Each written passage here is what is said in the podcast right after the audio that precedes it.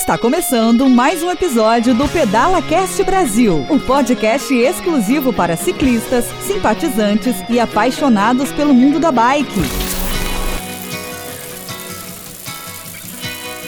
Olá, parceiros ciclistas! Esse é mais um episódio do Pedala Cast Brasil, o canal de podcast gratuito e exclusivo para ciclistas, simpatizantes e apaixonados pelo mundo dos pedais. Hoje seremos honrados aqui em ouvir a história do nosso amigo e ciclista Marcelo Pereira Caraça, que contará sobre a história da bike na sua vida e como seus conhecimentos técnicos auxiliam na saúde dos ciclistas durante os seus ciclos de treinamento. É isso aí, Marcelão, tá tudo certo aqui? Tudo bem, Pinduca. É um prazer estar aqui com vocês, dividindo um pouco de informação é, para agregar para o público né, que nos acompanha e fazer com que o pedal seja um pouco mais prazeroso, mais dinâmico e mais favorável para todos. Legal, Marcelão ele é fisioterapeuta, bike fitter, fisiologista e tem uma experiência bacana com equipes de alto rendimento. Então hoje ele vai trazer muita coisa legal para nós.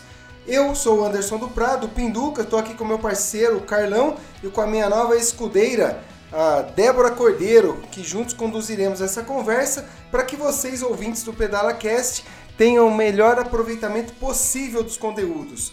Vou pedir para Débora dar um alô para a galera. Fala aí, Débora. Fala, galera. Estou aqui mais uma vez e agora na honra da presença do nosso fisiologista. Legal, Débora. Agora, Carlão, agora com você, as boas-vindas para os nossos ouvintes do Pedala Cast Brasil. Salve, galera, beleza? E aí, como é que vocês estão aí? Cara, hoje um dia vai ser interessante porque a gente conseguiu aí, a gente fez uma pesquisa aí, na verdade foi até o próprio Marcelo que me procurou, a gente conseguiu achar agora uma. partindo pro lado da, da equipe, pro lado da saúde, né? Porque o Marcelo ele é formado, né? Ele trabalha com isso e ele, vamos ver se a gente consegue agregar mais conhecimento, mais coisa ainda pro mundo da bike aí para vocês. Legal, Carlão. E nós lembrando sempre, né, que nosso podcast ele é editado pelo Marcelo Cardoso, o cara que coloca os efeitos e deixa o nosso podcast bacana para vocês ouvintes que ainda está devendo pra gente a foto que começou a pedalar. Marcelo, cara de pau, precisa começar a pedalar. Não vai ficar gordinho sem pedal, não rola não. Bom, estamos aqui um pouquinho para falar, né, contar essa história sobre a prevenção de lesões, a saúde na bike. Estou aqui com o Marcelo e nós gostaríamos primeiro, Marcelão, de que você falasse um pouquinho da sua história. Como que a bike surgiu na sua vida? Como que você entrou aí no mundo das bikes? Bom, eu desde que me dou por gente eu pedalo, né? Sempre pedalei, comecei no BMX, corri alguns campeonatos brasileiros, campeonato paulista, campeonatos regionais do Vale do Paraíba, Jacareí, São José, Caçapava, é, um pouco mais longe, Minas, em Poços de Caldas. Depois fiquei um bom tempo sem pedalar, é, por motivos de estudo e tal. Voltei para pedalar novamente e comecei no mountain bike, né? É, já estava com um pouco mais de idade.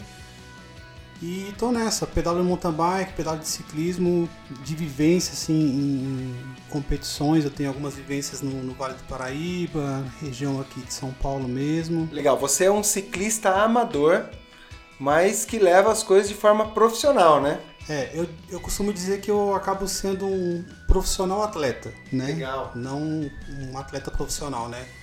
Nunca vivi de, do esporte nem nada, mas sempre pratiquei, né? Então eu gosto.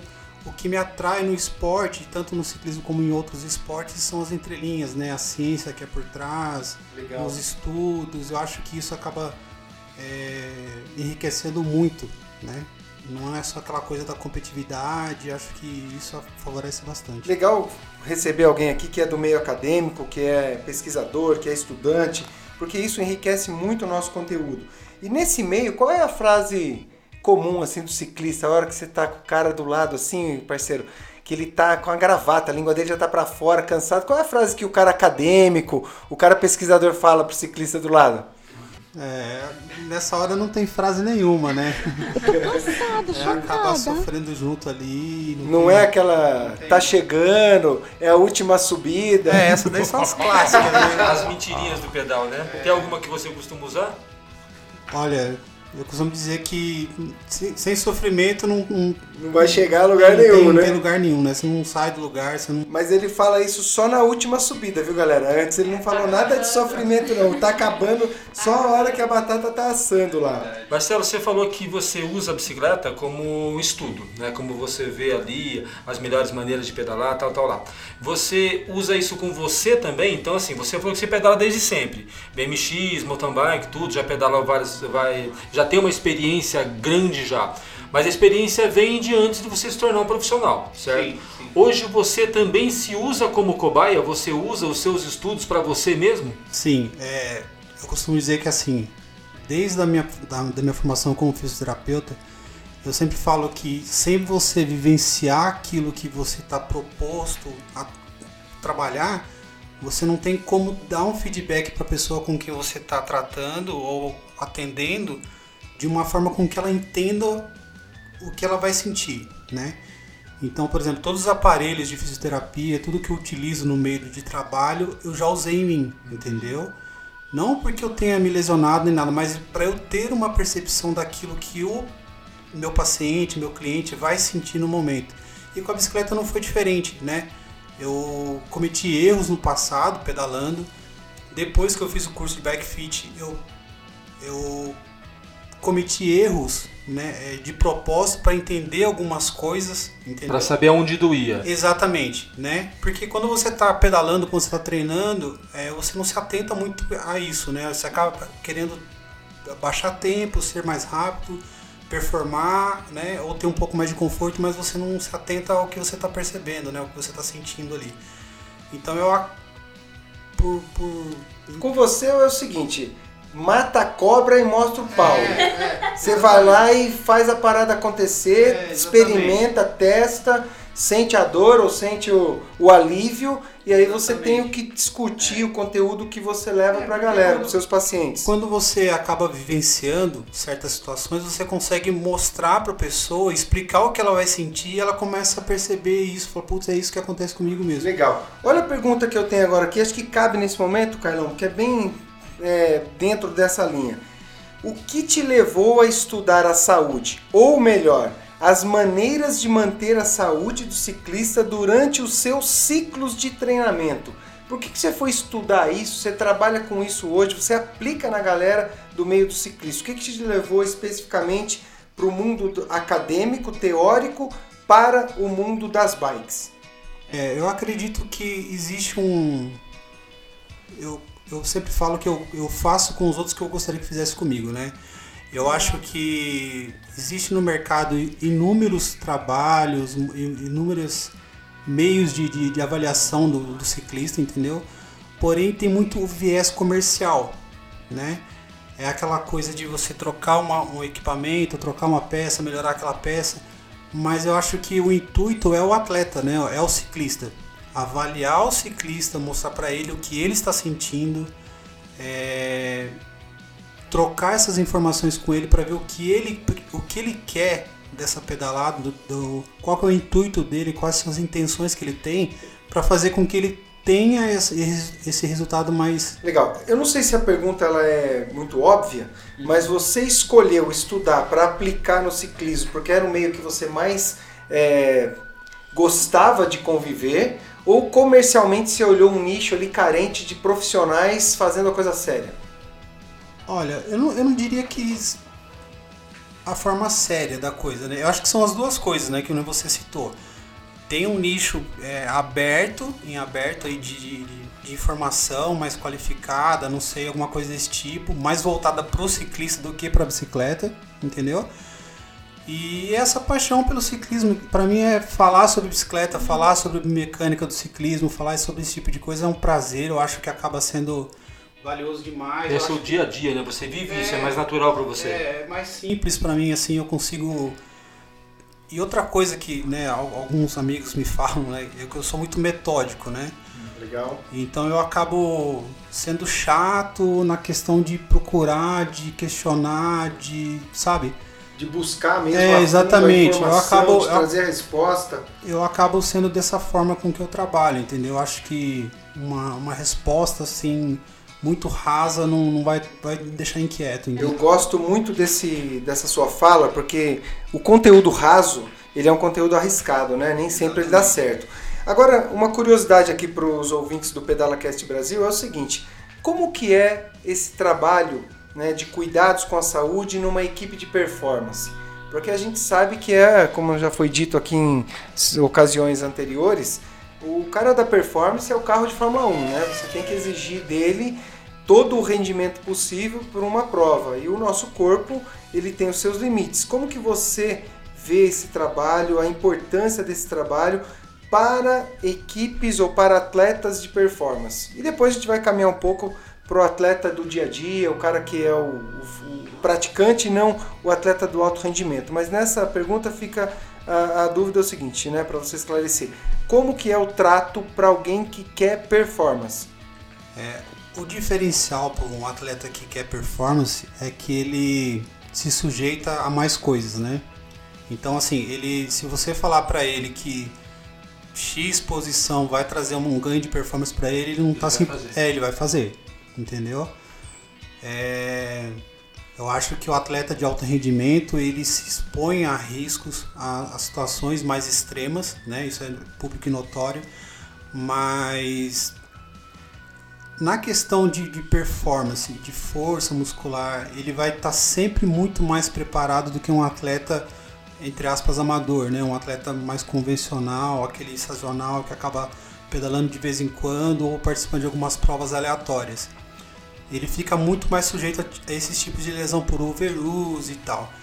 Em contrapartida, é de se esperar que ele tenha um acompanhamento mais próximo, entendeu? Então, quando ele começar a relatar algum tipo de lesão, algum tipo de dor, ele já vai procurar os meios para que ele se recupere rapidamente para voltar à sua atividade física de. É, tratar do atleta profissional ele sabe das dores, né, Marcelão? É, o cara sabe que o caminho é árduo. Nós estamos aqui com a Débora, que está iniciando uma jornada mais profissional no pedal e ela tem aí até para falar para gente. Não tem muita brincadeira na hora do treino, né, Débora? Nós estávamos falando aqui antes de iniciar esse episódio que você já não tem como fazer o seu pedal social no momento de treino. Conta um pouquinho para nós essa vivência sua. Já tanto eu quanto o Felipe tomamos uma encarcada, porque todo o treino que é repassado pra gente, é, ele tem os dias que simulam situação de prova, que, por exemplo, é um período muito maior, tem muito mais subida. E quando a gente pedala com amigos, tem aquela parada para tomar o café, só que isso quebra o treino quebra a simulação. E a gente já toma aquela. Ah, por que, que vocês não fizeram de acordo com o que foi planejado? Isso tem, é, tem determinada finalidade. É aquele negócio. Não é o pedal passeio. Não é o pedal passeio, a gente já tá. Não é o, pessoal, tá o pedal para tirar foto, né? É, a gente já tá com a ideia de que ficaremos um pouco antissociais. Então é mais ou menos isso que você estava falando, né? É, você. É isso que difere é, são dois ambientes diferentes, né, Marcelo? Você tem um ambiente de alta performance e o ambiente do amador, do ciclista que gosta, que é um apaixonado, que até tem uma frequência de pedal, mas que não precisa exigir da máquina chamada corpo humano o alta performance, o alto rendimento a todo momento, não é isso?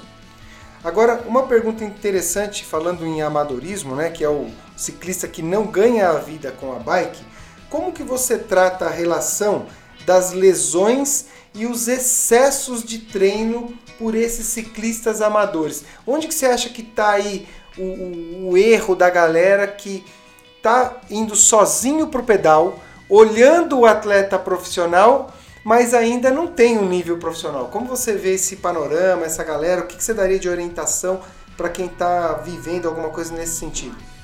Bom, o atleta amador, na verdade, assim, eu acredito que não seja nem o excesso né, de treino. Muitas vezes é a, é a falta, muito pelo contrário, é a falta. É, mas quando ele tem né, esse, esse pedal dele, eu acho que o grande vilão acaba sendo essa pedalada de forma equivocada, é, de forma um pouco errada, entendeu? Em relação ao posicionamento, a, a, a questão de quanto o corpo dele suporta aquela sobrecarga mesmo que seja sazonal, uma vez por semana, duas vezes por semana, entendeu? Então aquela coisa, fica quatro, cinco, seis dias sem pedalar, quando quer pedalar, quer pedalar tudo de uma vez só. Né? Esse excesso de forma é, equivocada, acho que acaba sendo o grande vilão, né? e como é que você procura, assim, você como fisioterapeuta, esses, essas pessoas também te procuram? Né? Sim. O cara está treinando errado, vamos jogar dessa forma, que o amador ele está treinando de uma forma que ele acha que é correto, como o Pinduca colocou aqui, às vezes segue a planilha de um cara que saiu para treinar, o cara é planilhado, ele vai junto, só que o cara tem uma resistência e ele, ele não tem essa resistência. Então esse cara acaba se lesionando. Né? Existe uma, uma repetição disso, ah, os atletas, esses atletas amadores te procuram, existe uma reclamação, vamos dizer assim, mais assídua, existe um, ah, um, vamos dizer assim, uma coisa que é mais latente, mais batente, ó, dor na lombar, por exemplo, é um exemplo? É, o que acontece é assim, é, quando a gente pensa num atleta amador, o grande vilão para ele, é, na questão da performance, é o, a falta de, de, de condicionamento físico. Ponto. Né? Quando a gente pensa em lesão, está mais atrelado a um descondicionamento muscular, entendeu? E a questão de um mau posicionamento em cima da bicicleta, entendeu? É, o, grande, o grande vilão da, da, da, da, do ciclista hoje em dia é ele receber muita informação né, de todos os lados. Nas mídias, né? Nas mídias, entendeu? E ele formatar aquilo e fazer interpretar aquilo de uma forma vezes, muitas vezes equivocada né, na, na situação dele e ele fazer mudanças na sua rotina que não condizem com aquilo que ele conseguiria fazer ou que seria ideal para ele, entendeu? Eu sempre falo que a, o X da questão é você respeitar o princípio da individualidade de cada um. Eu vou aproveitar o gancho aqui porque é o seguinte: a minha próxima pergunta é exatamente Dá para fazer o treino do amigo, do parceiro e ter o mesmo resultado? Não, é impossível, né? É, eu costumo dizer que muitas vezes não dá para você fazer o seu próprio treino, porque é, cada dia tem que ser avaliado de uma forma diferente, você acorda de um dia para o outro de uma forma diferente, então não tem como você, é, quando você passa com, com um treinador e ele te né, planilha, faz a periodização toda lá para você, é, isso é passivo de erros, passivo de mudança, né? Porque você um dia você come um, uma alimentação um pouco diferente, ou você, sua imunidade cai um pouco, aí é a hora de você dar aquela tirada de pé nos treinos tal, você tem que acabar mudando. Então assim, treinar com outra pessoa que está fazendo um treinamento planilhado é um equívoco.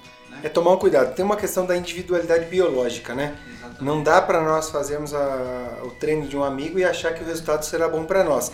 Ainda que a gente tenha acesso aos resultados do amigo e veja que o amigo está indo bem, está é, conseguindo tá evoluindo, evoluindo, pegando pódio, mas não é o mesmo treino. Isso no ciclismo eu vi muitas vezes acontecendo, porque no ciclismo é muito comum que as pessoas convidem os amigos para é, pedalar junto, até por uma questão de segurança, mas na verdade cada um tem que respeitar o seu ritmo quando é um passeio, beleza, tá todo mundo ali num nível semelhante, a gente para, toma um café, faz uma selfie, aí tá tudo certo, né, Carlão? Certo. Mas quando a gente fala em performance, exigir do corpo um pouco a mais para que ele numa super compensação tenha o seu resultado esperado, não dá para fazer em conjunto. É mais difícil, né, Marcelão? É mais que a gente escuta falar direto, Pinu, que é assim. Você vê o cara lá, seu amigo, ele tá treinando, planilhado. Você sabe que ela tá planilhado porque automaticamente o cara posta numa mídia alguma coisa, ou você conversa com ele que ele tá fazendo treino seguido. Hoje tem intervalado, amanhã tem, tem tiro, depois a subida, hoje é VO2 máxima, tal, tal. Só que acontece, aí esse cara equivocado, esse amigo, ele vê o treino do cara e fala, mano, mas ele tá fazendo média de 12, de 13, eu pedalo mais que ele. Né? Eu tenho mais força que ele. Ah, mas ele fez 150 km, ele fez com média de 28, 27, eu faço com 30. Só que ele não entende, ele não consegue entender que existe uma especificidade, igual vocês falaram. Existe uma, um treino específico para ele. Que o cara pode ter mais potência para fazer aquele treino, só que ele vai ter que fazer um treinamento de volume, durante um bom tempo e ele não vai aumentar a média dele. Aí que o cara erra, né? É estratégico. Uma coisa que é interessante dizer também, né, fazendo um, um comparativo com essa questão que o Pinduca nos levantou, é a questão de você treinar com um amigo que faz o treinamento planilhado. Se você pegar dois atletas, tá, com a mesma idade, mesmo peso, fazer a, a, ele se coincidir no mesmo dia, o mesmo treino, e eles levarem a risca, um não vai andar com o outro. Justamente porque cada É, um se você- tem a sua resposta Essa- ao treino. né? exatamente. Se você tiver lá um, um dos parâmetros mais básicos, né, não um- o ideal, mas o mais básico, que é a frequência cardíaca, se você colocar o- os dois para treinar no mesmo dia, a- o mesmo treino, começarem juntos e fizerem junto, fazerem juntos esse treino, um não vai acompanhar o outro. Agora eu vou aproveitar os seus conhecimentos aqui, porque é o seguinte: é possível um ciclista amador se prevenir de lesões? E aí a segunda é como? Ô, meu, hoje eu tô gostando aqui, o negócio, o É. negócio tá técnico hoje aqui. A questão de você prevenir lesões ela é meio ampla na questão do amadorismo, né? Você tem duas questões aí, da onde ele vem e para onde ele está querendo ir. Então, assim, tem que ser feita uma anamnese para ver o, qual, qual é a profissão desse atleta, o que ele faz, né? Porque muitas vezes ele reclama, ele tem uma queixa de dor, alguma coisa desse tipo, mas não é pertinente ao ciclismo. É, pode ser da corrida também. Pode ser da corrida, pode ser do ambiente de trabalho, pode ser Fica sentado o dia É, inteiro, fica a posição errada. É, então, assim, às vezes você fazer uma anamnese um pouco mais fora da bicicleta vai dar indicadores de que algo está acontecendo fora da bicicleta. Legal. Né? Então aí você indicar ele para fazer um condicionamento né, muscular, fazer um fortalecimento, né? diminuir um pouco, sei lá, um abdômen que pode estar mais protuso. Um sobrepeso, o cara tá Sobrepeso, gordinho, e aí o cara exatamente. pega a bike, sai pedalando igual Exatamente. maluco. E aí isso tudo vai acarretar, lógico, numa lesão. E aí você falou de fortalecimento. Você acha que o fortalecimento muscular, o alongamento são itens fundamentais na planilha de treinamento? Sim. É, quando você pensa em condicionamento físico, está atrelado, né? A questão força muscular, condicionamento cardiovascular e a flexibilidade. Não tem como essas três coisas não andarem juntas, né? Tem outros fatores, mas esses três, assim, pensando na questão músculo-esquelética, elas têm que caminhar juntas, né? Mas aí o cara fala pra você, não, mas eu vou começar no girinho, eu não preciso me alongar antes. É, o ideal é, é sempre o alongamento pós-atividade física, né?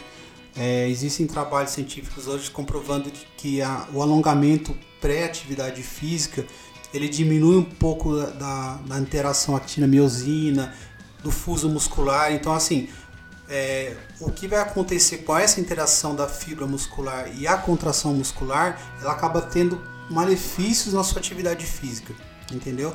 Hoje, hoje a gente acaba sabendo que a, a questão de você alongar após a atividade física é muito mais benéfico do que o, o pré-treino, o pré-prova, É, o que eu acho interessante, de repente, vindo de você como fisioterapeuta e nas orientações, primeiro é o bike fitter, que é o bike fit, né? Que é a adaptação do corpo especificamente na bike de quem vai pedalar na própria bike do ciclista. Isso já vai com certeza diminuir uma série de esforços em ângulos, em ações aí que vão prevenir de certa forma a lesão. Então começa pelo ajuste. E depois no dia a dia, é assim, se você começa o seu pedal mais leve, mais numa boa, você se prepara para ganhar intensidade, isto ajuda também a evitar os, é, as lesões provocadas por altas intensidades antes do corpo estar preparado para isso, né, Marcelo? Exatamente, é o que eu sempre falo, né? É igual um dia de frio você ligar um carro a álcool, né? Você tem que ligar, esperar ele aquecer um pouquinho ali para depois você sair com ele.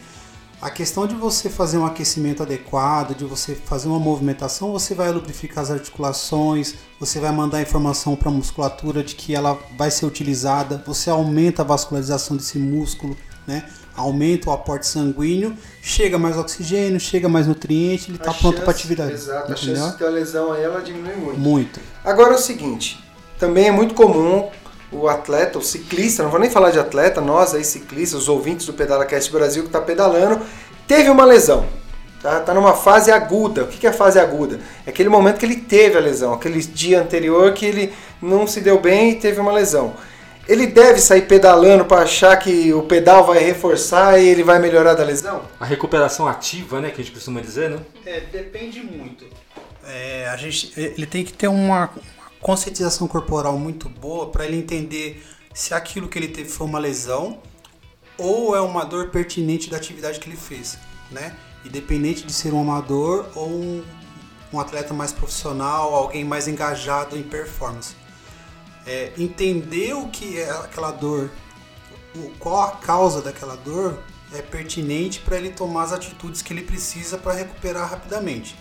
A recuperação ativa, hoje existem vários trabalhos científicos comprovando de que ele é eficiente, ele é muito simples de entender, né? Quando você faz uma, um, um, treinamento, por exemplo, mais intenso, né, em zona 4, zona 5, que é um anaeróbico, né? Então você, é de se esperar nessa atividade que você rompa a fibra muscular, entendeu? Micro lesões musculares, né? Exatamente. Então isso daí vai gerar um processo inflamatório, né? Daí tem aquela síndrome da dor tardia, né? De 24 a 48 horas começa a aparecer essas dores musculares, entendeu? Então nesse momento você fazer uma atividade mais aeróbica, né? Em zona 1, baixa intensidade, baixa sem impacto. Você vai fazer o que? Você vai aumentar a vascularização, vai chegar nutriente nessa fibra e o potencial de cicatrização é mais rápido. É, o que eu gostaria agora de entrar num assunto com você, que a gente acaba se defrontando com isso constantemente, e o Carlão acabou de dizer, esse negócio da recuperação ativa. O ciclista ele é tarado para pedalar dia, noite, madrugada. É então o ciclista quer tá baixar tempo, fazer Meu, média todo alta. dia a galera quer estar tá pedalando. Cara quer ativar, o cara pedala de segunda a segunda, não para, não descansa, quero mais, quero mais, quero mais. E aí eu vou falar com você aqui como fisiologista, você vai esclarecer isso para nós, que durante os treinamentos nós temos uma fase de catabolismo, que é a fase de perda. Ninguém ganha nada pedalando, né, Marcelo? Não. Essa fase você perde, você depleta substratos energéticos, você tem déficits e depois, o anabolismo, que é a fase da recuperação, onde você vai descansar, vai se nutrir, é onde você ganha. E por que, que eu toquei nesse assunto? Eu queria que você falasse um pouco sobre essa grande importância do descanso, do dia que o cara está fora da bike, que ele não está fazendo o mesmo gesto motor, o dia que ele está recuperando do catabolismo provocado nos treinamentos. Fala um pouquinho para nós aí, principalmente pensando no ciclista amador. É, na questão do ciclista amador, é um, um dos grandes fatores para ele ter uma recuperação boa é uma alimentação adequada, né? Hoje vê-se muito no, no mercado é, essa coisa dos suplementos e isso cresceu de uma forma absurda, né? Eu tive num congresso há um tempo atrás em São José dos Campos, a gente estava conversando com duas nutricionistas lá e elas falaram, elas foram enfáticas em dizer que é, a suplementação, hoje em dia, na, na questão recuperação muscular, na prevenção né, dessa, de, de, dessa perda, né, ela é, é, é, quase irrisória. Né? Se você tiver uma alimentação adequada, né, acompanhada, isso daí acaba sendo só uma cereja do bolo, entendeu? É, eu, eu permeio esse ambiente né, como personal trainer, especialista em treinamento esportivo, há mais de 20 anos se a pessoa entender que a nutrição adequada já supre a necessidade nutricional, ela não vai precisar suplementar. O mercado do suplemento é um mercado muito bacana, auxilia muita gente que não consegue consumir as quantidades adequadas numa alta performance de treinamento, mas para o senso comum, para a galera que está chegando, que meu tem o seu trabalho, tem suas responsabilidades com família e gosta de pedalar, muitas vezes é o alimento normal que vai suprir essa demanda. Agora, o descanso que eu digo, que eu talvez é, precise ser um pouco mais claro para você me ajudar aqui a levar essa informação para o nosso ouvinte, é o dia de não pedal. É importante o dia do não pedal, Sim, né? É o dia off, né? Para você pegar depois de uma sessão de treinamento, o dia off. É, sem dúvida. Eu acho que o, esse descanso né, da bicicleta acaba trazendo os benefícios que ele precisa, né, para o próximo pedal. E eu vejo que muitas vezes a pessoa treina, vamos supor que ele faça lá um treino planilhado cinco vezes por semana, né? E se por algum motivo né, é, pessoal ele acaba não treinando um dia, ele acaba jogando esse treino pro dia seguinte. Dobrando o treino dele. Dobrando o treino.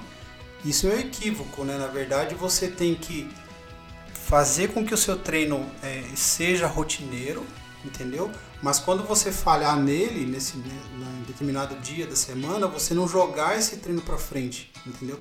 Perdeu, perdeu, né? Não dá para recuperar. Porque, teoricamente, se você está fazendo um treino planilhado, você tem os dias off na semana, entendeu?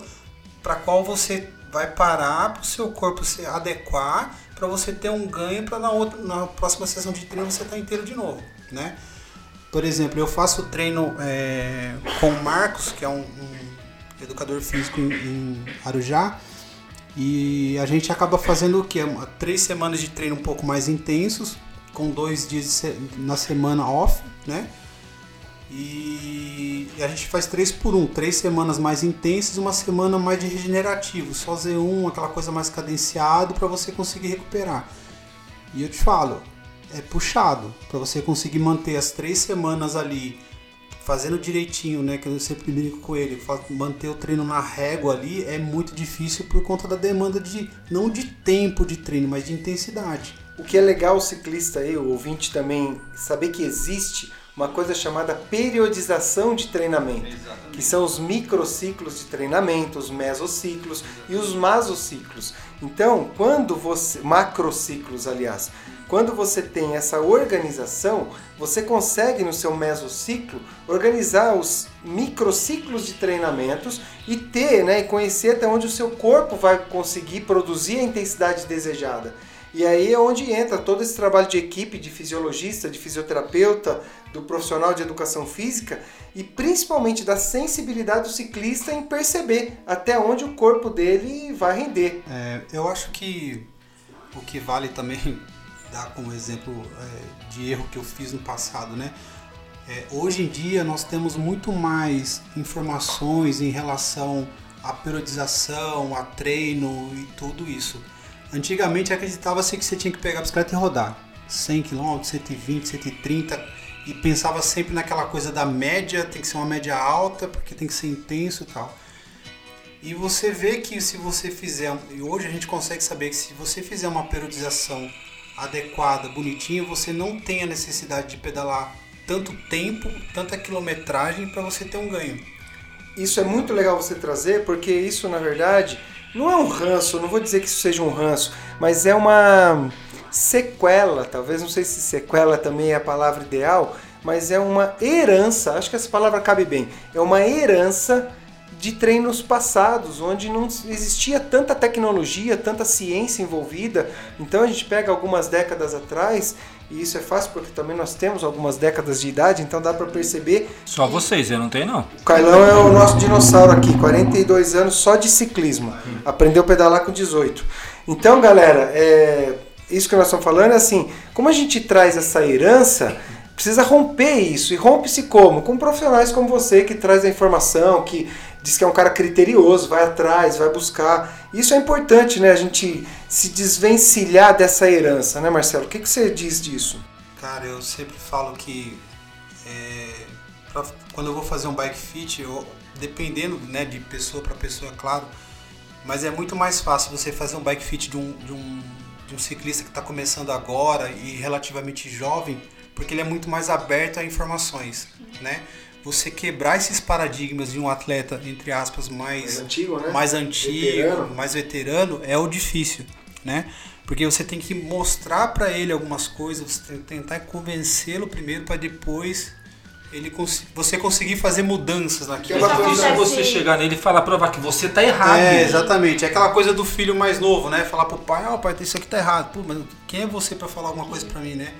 Então, assim, você vem sendo um atleta, um, um bike fit mais novo que ele, né? A primeira coisa que ele vai perguntar ou vai questionar foi você pedala quanto tempo, né? É. A primeira coisa que o cara vai falar é isso. Então, assim, se você não tiver um know-how, alguma coisa desse tipo, o cara nem dá muita atenção. Agora, uma coisa interessante você tocar nesse assunto do bike fit, porque o veterano que chega para você, quando ele muda a, a posição dele na bike, é muito provável que os primeiros treinos ele tenha um resultado pior. Sim. É muito comum isso, né? Ele vai ter um resultado pior, vai voltar para você e falar, pô, deu merda aqui, não deu certo. Exatamente. E aí você vai mostrar que com o passar, o rendimento dele vai acelerar demais. Então ele perde um pouquinho para colocar num trilho, né? Numa direção mais assertiva. Eu, eu costumo dizer assim, né? Existem dois tipos de ciclista, né? O que é ter um pouco mais de idade, um pouco mais de, de,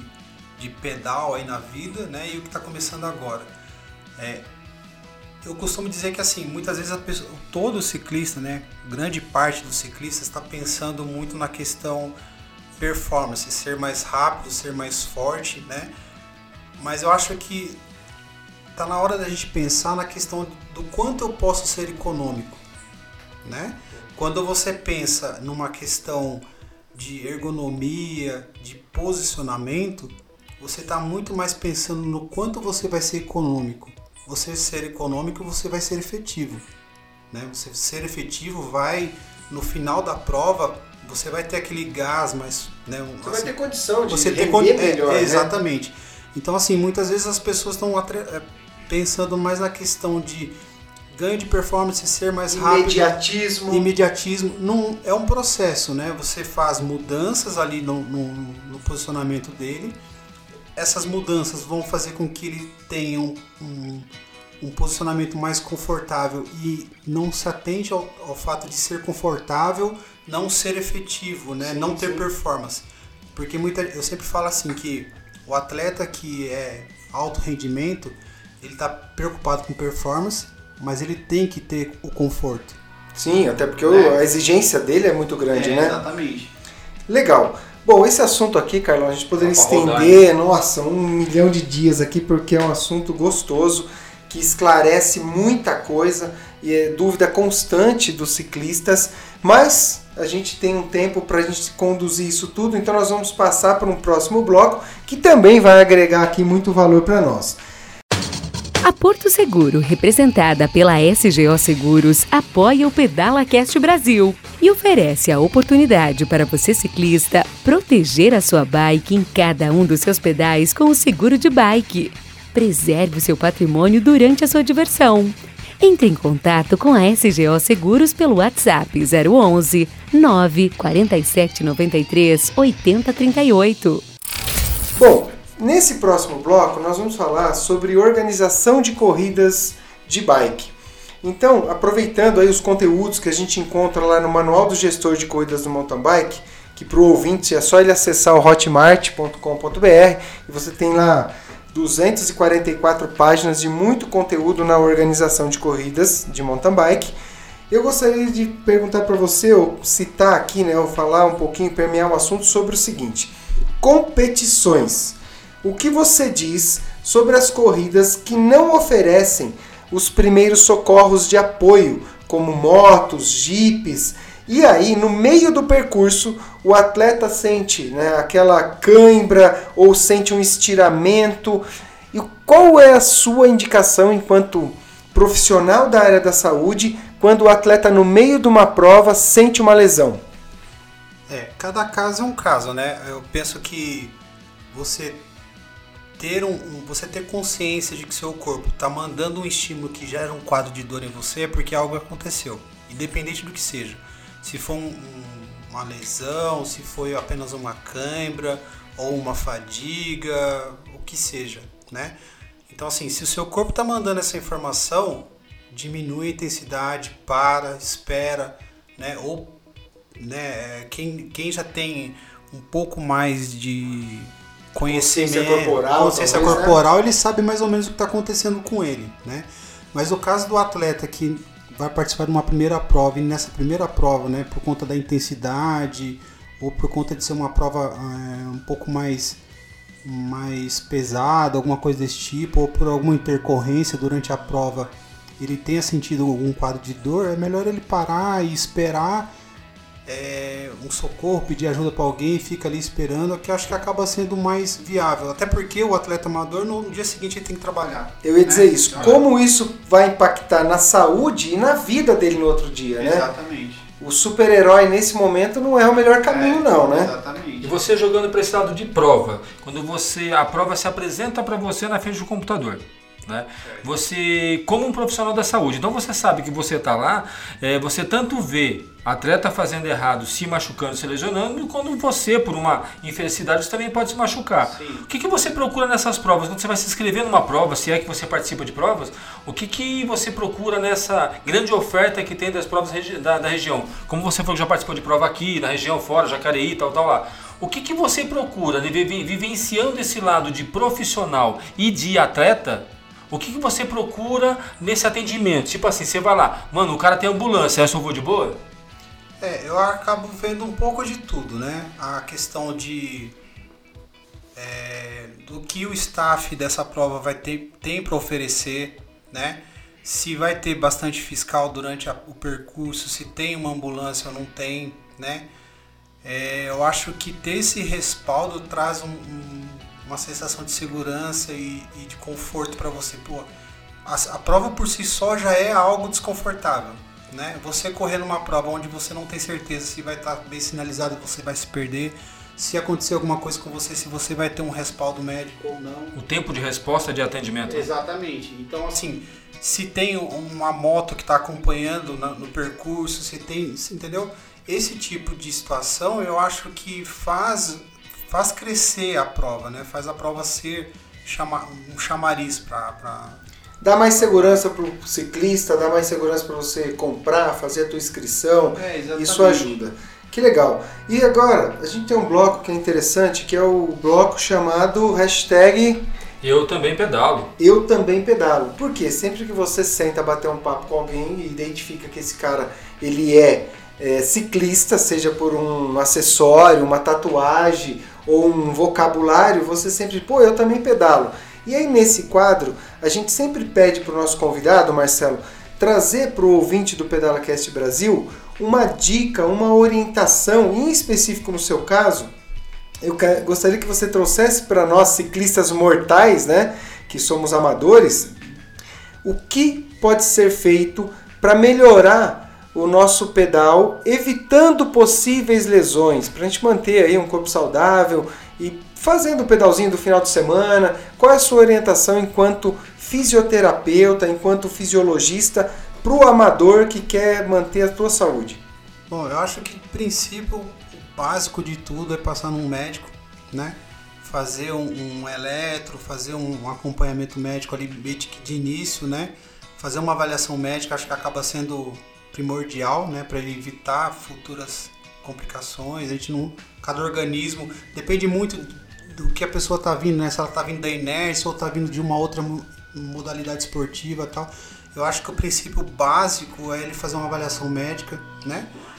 É, num segundo momento, acho que a questão de você ter um condicionamento, um acompanhamento de um educador físico faz toda a diferença, entendeu? Independente de ser um atleta, é, de um ciclista amador ou aquele mais engajado em provas grandes ou relativamente importantes, assim, eu acho que ele ter um acompanhamento do educador físico faz toda a diferença. Falo isso por, por experiência, experiência própria. própria. Já é, sofreu um pouquinho já? É, é muito diferente, né?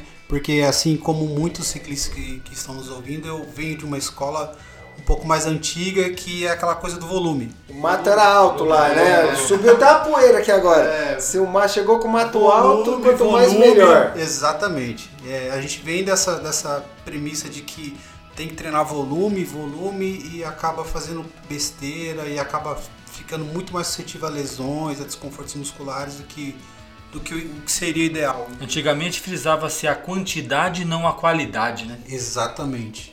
Exatamente. Que faz parte de um processo e hoje nós mudamos a página. HTS Consulte Soluções em TI apoia o Pedala Cast Brasil. Na HTS você conta com equipes especializadas em suporte técnico, segurança da informação e serviços de nuvem. Deixe a HTS assumir a TI de sua empresa. Saiba mais em www.soluçõesenti.com.br. E agora nós vamos entrar aqui no nosso bloco que é uma novidade. Nós estamos há pouco tempo falando com a voz feminina nos pedais. Que hoje ela tá quietinha ali, tá moada hoje no canto, ela tá, tá cansada do treino. Tô de nada, tô deixando quem sabe tá falar. só observando. Hoje, Deb, hoje é legal, né? Porque a gente aqui, como ciclista. Né, como ciclista, como vamos dizer assim, a gente faz, a gente cuida da parte da bike, né? É. Os especialistas aqui estão dando show de bola hoje, né? É olha só. É legal que a gente absorve também, né? A gente fica aqui e garanto para você, a gente vai ser atleta melhor, viu? Só por escutar vocês. Isso é excelente, é bacana ouvir isso, porque realmente nós estamos aqui com um profissional show de bola. Agora a voz feminina nos pedais, é o nosso quarto bloco. Qual é a pergunta da nossa Débora Cordeiro, ciclista e podcaster? Que rufe os tambores. Nosso Marcelo. Vamos lá. Primeiro, é, como atleta Você fala que o, o aquecimento antes do treino ele é benéfico para, enfim, o músculo reconhecer que você vai usá-lo. Uhum. O- Pro pedal, o, como que é esse aquecimento? Eu sempre falo que o bom aquecimento é aquele que simula o que você vai vivenciar na prova, né?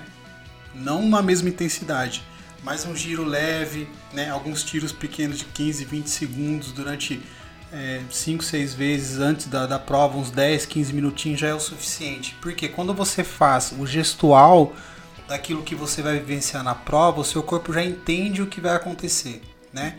Então, por exemplo, hum, vou dar um exemplo bem chulo, mas acaba sendo mais fácil de você entender. Não adianta você, por exemplo, você vai correr de bicicleta e querer fazer um aquecimento correndo a pé, por exemplo, né?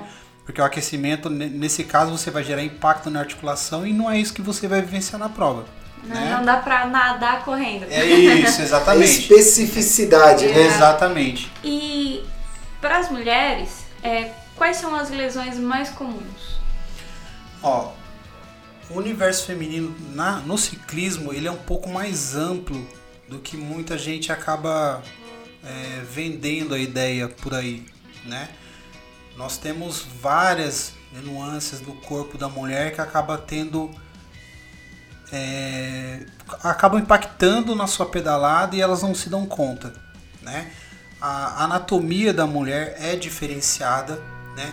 A fisiologia da mulher é diferenciada, entendeu?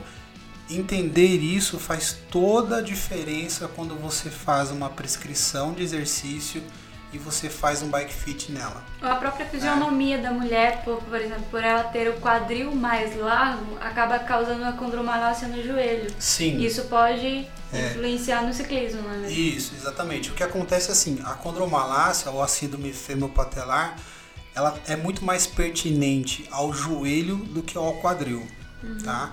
Então você tendo um quadril um pouco mais largo, é, você tem um genovalgo que a gente fala, né? Que é aquele joelho um pouquinho mais para dentro, tá? Isso é uma particularidade do corpo da mulher. Por quê? Porque ela é preparada, fisiologicamente falando, para o parto. Então, quando ela está num período gestacional, o quadril dela vai ficar um pouco mais largo, esses membros inferiores vão ficar um pouquinho mais rodados para fora. Para quê? Para ela aumentar a base, para ela ter equilíbrio por conta da, da gestação, e é um, um, um início de preparação dela para o parto. Tá? O que acontece? Essa, essa, esse joelho um pouquinho mais para dentro vai fazer com que essa patela, em algumas mulheres, trabalhe de um, um pouquinho mais desalinhado. Então ele fica mais lateralizado em relação ao joelho. Tá? É, eu acho que é importante as mulheres entenderem isso, porque assim, o que que o ciclismo pode trazer para ela em relação a essa síndrome patelar? Só benefício Legal. só benefício. Porém, ela tem que estar bem ajustada na bicicleta. E né? é uma das sequências da minha pergunta.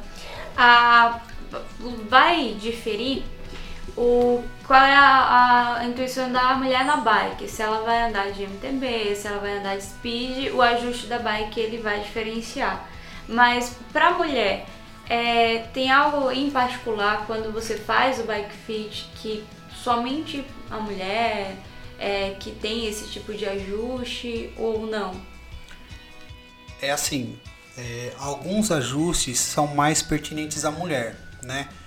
Ajustes e eu acabo, é, não é nem ajuste, né? Eu acho que a- acaba sendo mais o feedback dela mesmo, né? Em relação ao selim, né? Por conta de ter um quadril um pouco mais largo. É, eu vejo muita informação nas mídias vendendo a ideia de um selim ideal para mulher, né?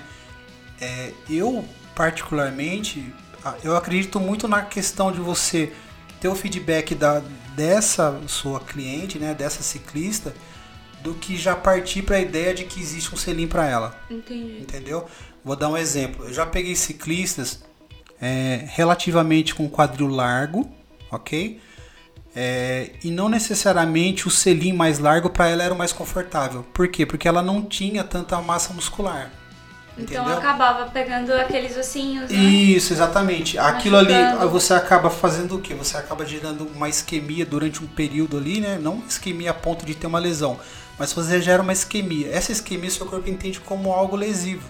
né? Então ele vai gerar um quadro de dor falando assim, Inflamação. é, no, momento da pedalada mesmo, não é nem um processo inflamatório, mas ele vai te gerar um incômodo mandando a informação de que algo ali está errado, entendeu? Que aquela proeminência óssea, que são dos isquios, tá gerando uma isquemia e vai gerar um quadro de dor fazendo com que você queira mudar daquilo, entendeu? É, aquele selim vazado, né? Eles falam que aquele é o ideal para o público feminino. Que no meio ele não tem nada. Não, não, na verdade não. O selim da mulher, ele é Vou dar esse mesmo exemplo dessa, dessa cliente que eu tô te falando. Ela tinha pouca massa muscular na região glútea, tá? Então, assim, a proeminência óssea dos isquios nela ficava muito mais evidente. Num selim que seria menos acolchoado. O contato seria maior. Exatamente. Não, não pensando na largura, mas pensando no, no- na textura desse selim, tá?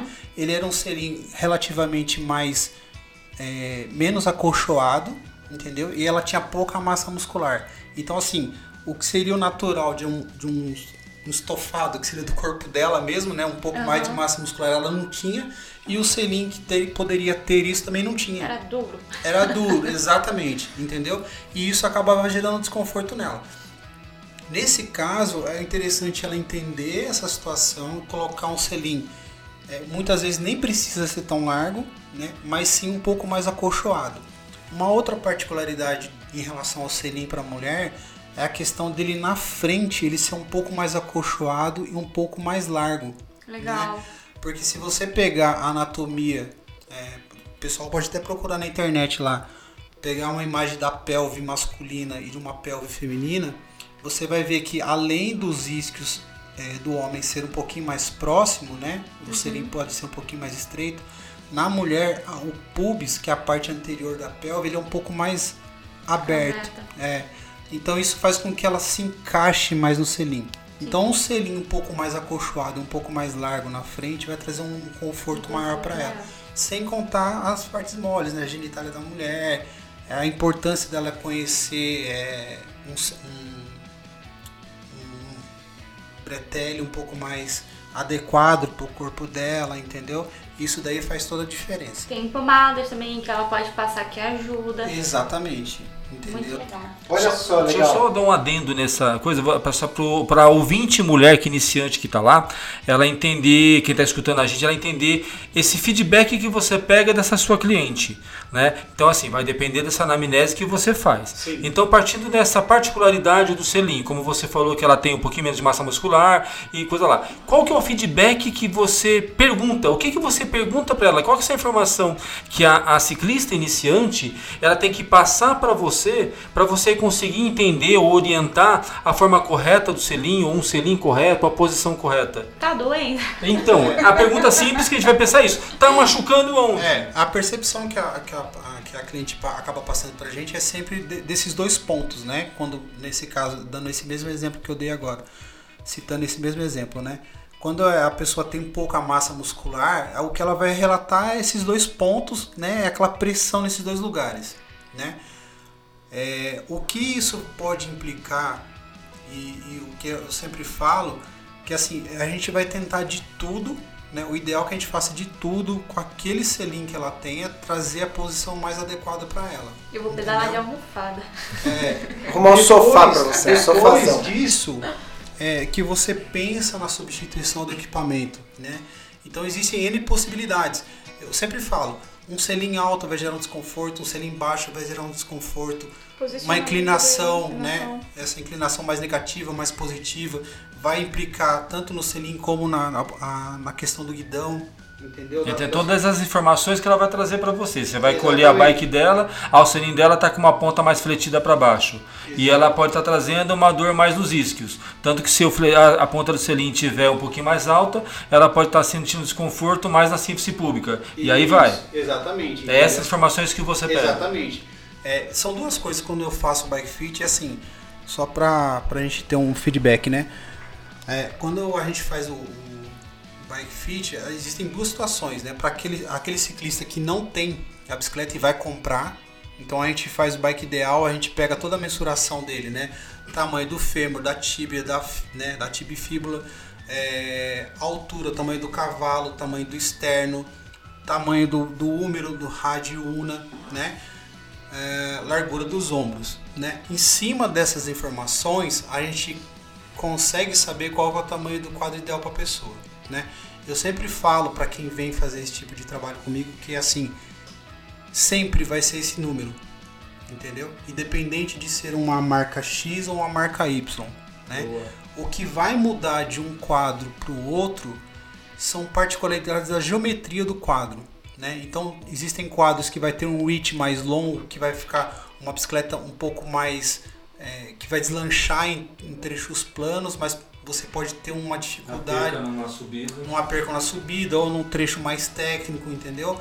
Em contrapartida, se você pega um quadro que tem um reach mais curto, você consegue fazer ele ficar uma bicicleta mais mais ágil, mais, mais rápido, ágil, mais rápida e mais também lerda no plano. e mais lerda no plano. Mas também você consegue fazer com que ela fique rápida nessa, nesse trecho plano. O contrário você já não consegue. entendeu? Marcelo, eu tenho uma pergunta fecha aqui. Uhum. Eu, pra minha felicidade de ciclista iniciante, esses dias é, pedalei com a Ana Polegar. Uhum. E ela tava me falando da recuperação dela, que ela, se eu não me engano, quebrou duas vezes cada, cada cravícula. Uhum. E ela se tratou na Bélgica. E na Bélgica eles, recupera eles liberaram ela muito cedo. E uma das coisas que eu sempre ouvi falar e vi também quando eu fui tratar do meu joelho da condromalácia, é eles segurarem muito a gente pra, pra fazer o esporte. Ela falou que realmente aqui no Brasil os fisioterapeutas seguram muito. É, o, o que você tem a dizer sobre isso? É verdade, na verdade é mito? É atleta que é teimoso? Não, na verdade é assim, existe uma não sendo antiético nem nada, mas existe uma resistência em relação é, à parte médica, vamos pensar assim. Então assim, você fraturou, você teve uma fratura, teve uma lesão, fica paradinha, É. entendeu? Então assim, porque muitas vezes é, o médico não sabe quem é que vai te tratar, entendeu? Então ele opta mais pelo conservador, fica parado em casa e depois você corre atrás do seu prejuízo. É, fratura de clavícula é, depende muito de caso para caso. Se for uma fratura é, simples, um- uma fratura só, geralmente é imobilização, a, a clavícula vai ficar. é, vai se consolidar de uma forma até meio tortinha tal, mas vida que segue, é rápido. Entendeu? Você consegue voltar para atividade rapidamente. É, eu vou dar um exemplo de um atleta que eu tenho, que eu fiz bike fit dele e a gente, eu acompanho ele mais de perto, que é de Arujá. Ele teve uma queda e ele não fraturou a clavícula, ele teve uma luxação acromioclavicular, que é muito mais chato, entendeu? Quando você quebra uma, uma clavícula, a recuperação é rápida. O tempo de consolidação, a volta para atividade física é muito rápida.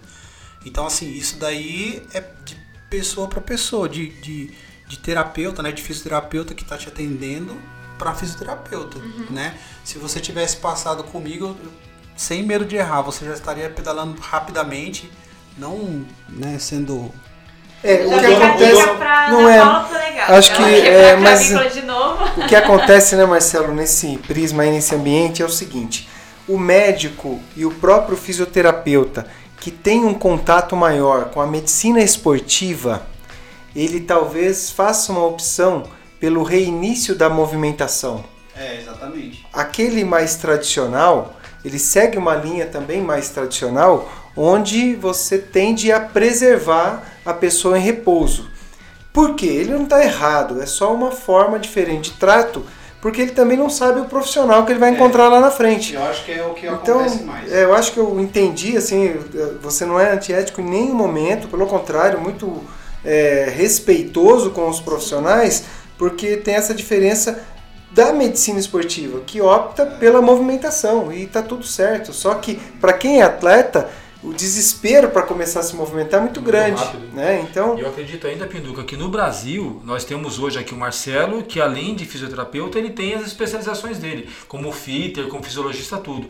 Mas a grande gama de profissionais da saúde hoje, eu trabalho em hospital, mexo com a saúde, eles estão direcionados mais à parte clínica, à parte hospitalar e à parte de, vamos dizer assim, reintegração ao meio novamente de um paciente com uma fratura, mas é uma fratura de, eh, de, de convívio comum, não atleta. São poucos, eu particularmente, eu conheço um só, que é fisioterapeuta especializado na área esportiva. Eu acho que no caso da Ana Polegar, Deb, eu acho que na Bélgica ela teve um acompanhamento do fisioterapeuta especializado. Sim. Né? Então ele Aqui- soube avaliar e ver o, o andamento mais São rápido. Né? poucos aqui no Brasil, né? E, e uma coisa também que, que eu acho interessante a gente. É, pra quem, pra quem não tá nos ouvindo, né? Entender essa coisa de, ah, voltou a pedalar. Voltar a pedalar, ela volta rapidinho, né? Às vezes na mesma semana, às vezes, ah, dependendo do, do, do que foi feito nela, se foi só uma mobilização ou foi uma osteossíntese, né? Uma, um- uma colocação de placa parafuso, alguma coisa desse tipo, ela voltar aos treinos é muito rápido. Muito, mas muito rápido mesmo. Entendeu? De pós-cirúrgico imediato. Porém, existem coisas que ela vai conseguir fazer e coisas que ela não pode. Entendeu? Existem coisas que ela consegue, mas também não vai poder. Repetir o gesto motor é uma coisa, alcançar outra performance é outra, né? Se tomou um rola de novo, no português claro, fu. Porque daí de uma fratura limpa ela pode virar uma cominutiva e ter que até botar uma Exatamente. placa muito maior. Exatamente. E assim, nunca é- fica igual a primeira, né? Você Sim. faz uma, depois vezes faz você outra. fica meio tortinho. Exatamente. Então a- a- você tem muito mais a perder, entendeu? Se você expor esse, esse paciente a um, um risco maior, entendeu? Mas assim, voltar ao treino e entenda voltar ao treino não pensando em ganhar performance, mas, Mas sim tem, continuar. é, tentar manter o que ela já tinha antes da queda é importantíssimo. Entendeu? Legal. Você pre- prevenir a perda né, de massa muscular, de força e tal. Olha aí, galera do nosso canal PedalaCast Brasil. Quanta coisa bacana e essa quase que estreia, segundo programa com a Débora aqui. Quanta informação específica para a mulherada. Fico muito feliz. Marcelo, muito legal você fazer essa abordagem específica para a mulher. Isso nos agrada muito aqui nessa mesa, porque de fato nós gostaríamos muito de atingir ah, o maior número possível de mulheres para que elas entrem nesse ambiente do pedal. E não, Mas- tem, não tem um medo Não de tem- começar. né? exatamente, Carlão, que não tenham medo. Mas, Carlão, como todos todos os episódios, nós estamos aqui caminhando para o final. Eu quero aqui fazer um super agradecimento a você, Marcelo, aos ouvintes né, que estão conosco aí desde o início desse episódio, ao Carlão, meu brother, que divide aqui comigo esse espaço, e principalmente, Débora, a você que vem falar, vem representar aqui a maior parte da nossa população mundial hoje, que é a população feminina, então isso é muito legal. Gostaria, Débora, que você encerrasse aí dessas palavras finais aí para o nosso ouvinte. Bom, gente, é, é um prazer estar aqui com vocês do Pedala Cash. Prazer conhecê-lo, Marcelo. Tive muito a aprender com você. E agora que eu estou iniciando a um, um pouco mais profissionalizado esse meio, é, não tem como você conhecer. Tem, tem como, em todo meio tem como você conhecer alguém que não seja do bem. Mas ninguém tem a perder com o esporte. O esporte é, se não. Se não só tem. Só tem. Não faz mal, só tem. Não faz mal. O esporte só traz Pera aí, bem. Marcelo. Marcelo, pera aí, Marcelo. Um, um- um segundo pro Marcelo, porque enroscou o negócio aqui com a Deb aqui, gente. É nervoso, gente. É, eu acho que assim, é, eu costumo dizer quando a gente pega uma criança para fazer atividade física, vou dar esse exemplo, quando você estimula uma criança a fazer atividade física, quer o que seja, né? é, você está cultivando um cidadão, você está criando um cidadão, né? E no pior das hipóteses, no pior das hipóteses, vai ser um adulto que gosta de esporte. Entendeu? Eu acho que não existe perca, entendeu? Quando você envolve alguém com esporte, seja criança, um adulto, uma, uma- um- alguém que saiu do sedentarismo ou um pós-infartado, alguma coisa desse tipo, sempre tem a agregar, sempre tem valor a, a acrescentar e acho que esses são os valores do esporte. Marcelão, já aproveitando essa super mensagem aí, já deixa aí as suas palavras finais para os ciclistas, simpatizantes, pelos apaixonados aí pelo mundo do pedal, cara. Cara, eu acho que o que eu posso deixar de, de, de informação para vocês é continuar pedalando. É, o ciclismo tem muito a agregar na vida da gente, a questão do convívio social, mobilidade urbana, é, atividade física sempre tem os ganhos na, na questão fisiológica, Ecológico. ecológica, né? Então acho que Psicológica. Exatamente. E assim, eu não vejo outra coisa a não ser ganhos, né? Tirando essas questões que envolvem assim, o engajamento mais naquela questão de performance, que às vezes você se machuca e tal. Mas existem meios, existem profissionais na área aí que podem trazer a informação para todos. Existem meios para você prevenir. E é isso daí. Perfeito, muito obrigado. Para te achar, Marcelo, como é que faz para te achar, já que você é um bike fitter, você é um fisioterapeuta? Vamos lá amanhã. Vai lá que a gente faz lá.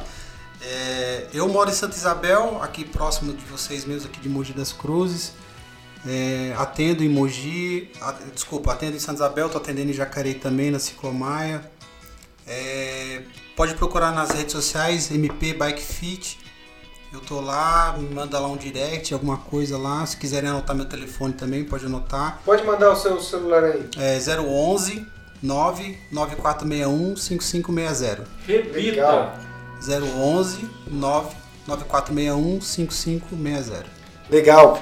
Carlão, as suas palavras finais aí pro ouvinte do PedalaCast Brasil. Marcelão, antes de mais nada, muito obrigado por você estar aqui, você se predispor, você se é, deslocou de Santa Isabel até aqui, né? Então é uma distância, não é uma distância pequena. Ah, eu só tenho a agradecer, né?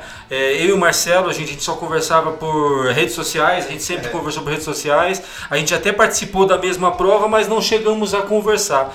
Então, para mim é um prazer estar te conhecendo pessoalmente, conhecer um pouquinho mais do seu trabalho e ver o puta profissional que você é, porque hoje aqui, gente, eu acredito que seja um dos dos episódios, né, Pinduca, mais técnicos que a gente teve. É muita informação agregada, né? É, você está de parabéns, a gente percebe que você faz isso com o coração e com a vontade do ciclista, que é uma coisa diferenciada. Eu só tenho a agradecer e fico lisonjeado que você está com a gente hoje aqui. Eu que agradeço a oportunidade de estar aqui com vocês para ter esse, essa troca de informações aí com o seu público, com o público de vocês, o Pedala Cash. O seu público também agora, né? É, exatamente.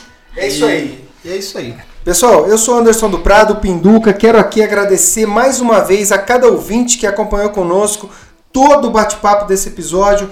Marcelo, muito obrigado, cara. É bonito ver você falar porque você faz com amor. E olha, o mundo do pedal ganha muito com pessoas como você. Espero que a sua história aqui, que todas as suas orientações ser, sirvam para os ouvintes, que eles contribuam com o dia a dia deles no pedal, porque foi muita coisa importante. Muito obrigado, que Deus abençoe a tua jornada, cara. E para quem está nos ouvindo, a nossa meta principal é levar para os quatro cantos do Brasil toda essa informação. Então eu peço para que vocês compartilhem tudo das nossas redes sociais lá, fanpage de Facebook, Instagram, LinkedIn, tudo arroba PedalaCast Brasil e o site pedalacastbrasil.com.br. Para quem quer participar do nosso grupo de WhatsApp, basta enviar um direct para o Carlão, que o Carlão vai cadastrá-lo para que a gente consiga mandar para vocês mais informações complementando cada um dos episódios. Inclusive, se você tiver com uma dúvida, ah, o contato do Marcelo, eu passo para vocês. Ah, como eu faço para encontrar a Deb? Eu passo para vocês. Então, assim, o canal do direct que a gente está usando no Instagram, tanto do, do o, o link de enviar mensagem no Facebook é para vocês, pessoal. Então é só vocês mandar as dúvidas, mandar os questionamentos, é, tanto para uma informação para quem não é da região do Alto Tietê, Mogi das Cruzes. Ah, vocês gravaram o programa em Guararema. Como eu faço para pedalar lá? Me manda manda sua mensagem, manda seu direct que eu vou dar o caminho perfeito para vocês. E é isso aí, galera. E finalizando, para quem está nos ouvindo no Spotify, não esqueça de clicar no botão seguir e para quem estiver lá no iTunes, deixe as cinco estrelinhas e mais uma vez façam seus comentários. E para vocês, mais uma vez eu agradeço a permanência até agora e nós nos vemos nas estradas. Valeu, galera.